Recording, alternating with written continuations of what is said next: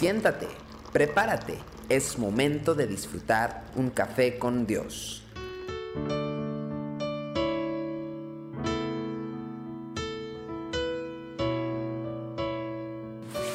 Una vez más es un gozo poder compartir la palabra aquí en Café con Dios. Proverbios 27, 17 dice, hierro con hierro se aguza y así el hombre aguza el rostro de su amigo. El hierro era un metal de bajo valor relativamente en los tiempos bíblicos, pero de gran utilidad para la vida cotidiana.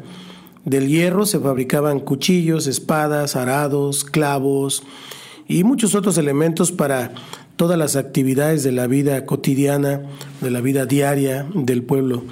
El hierro, sin embargo, debía ser trabajado cuidadosamente para adquirir el filo y la forma que lo convertía una herramienta útil en las manos del hombre.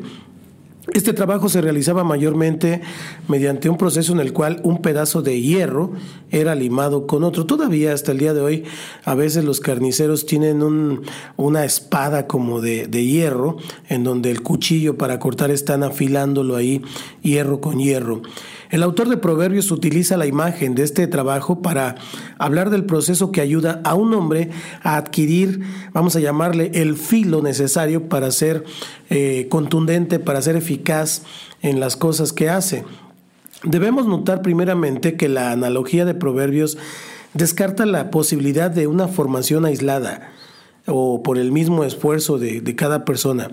A pesar de esto, muchas personas están empecinadas en limitar el esfuerzo por crecer y madurar en la vida a sus propios proyectos individuales. Y la verdad es que vivimos rodeados de multitudes, pero nuestra existencia es solitaria, evitando un contacto significativo con otros, siempre nos resguardamos, y no hacemos contacto con los demás. Sin ese contacto es imposible adquirir esa forma y el filo que nos van a convertir en herramientas útiles en las manos del Señor. Al igual que en el trabajo de afilar hierro con hierro, el contacto con otras personas debe ser deliberado, sostenido y esforzado. No son los encuentros fugaces y ocasionales los que va a producir oportunidades de crecimiento.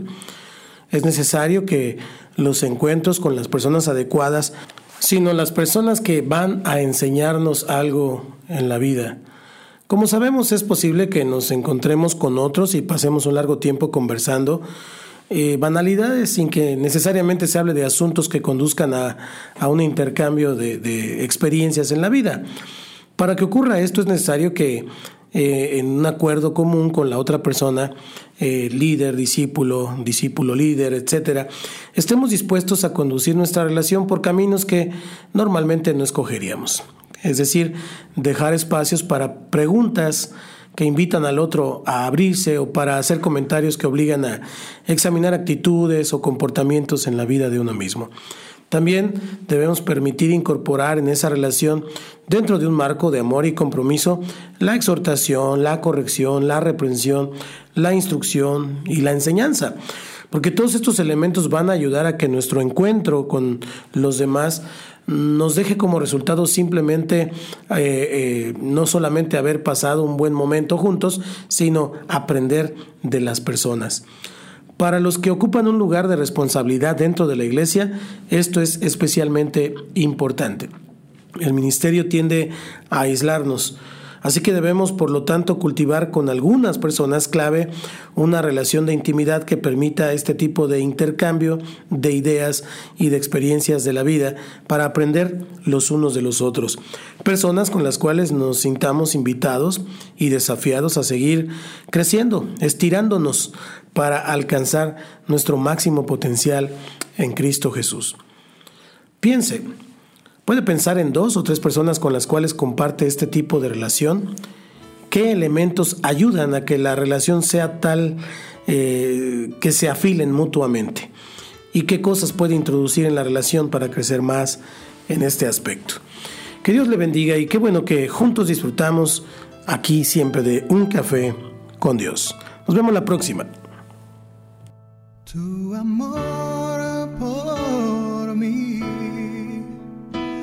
Es más dulce que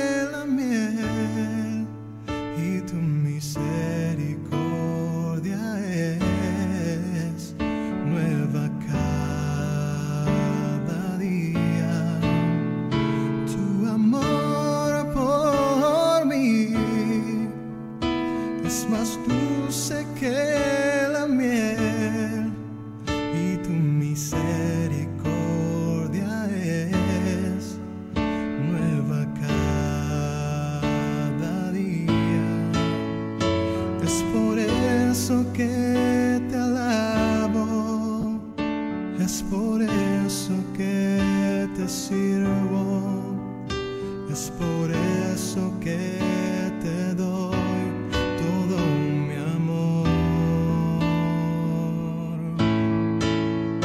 Es por eso que te alabo, es por es por eso que te doy todo mi amor.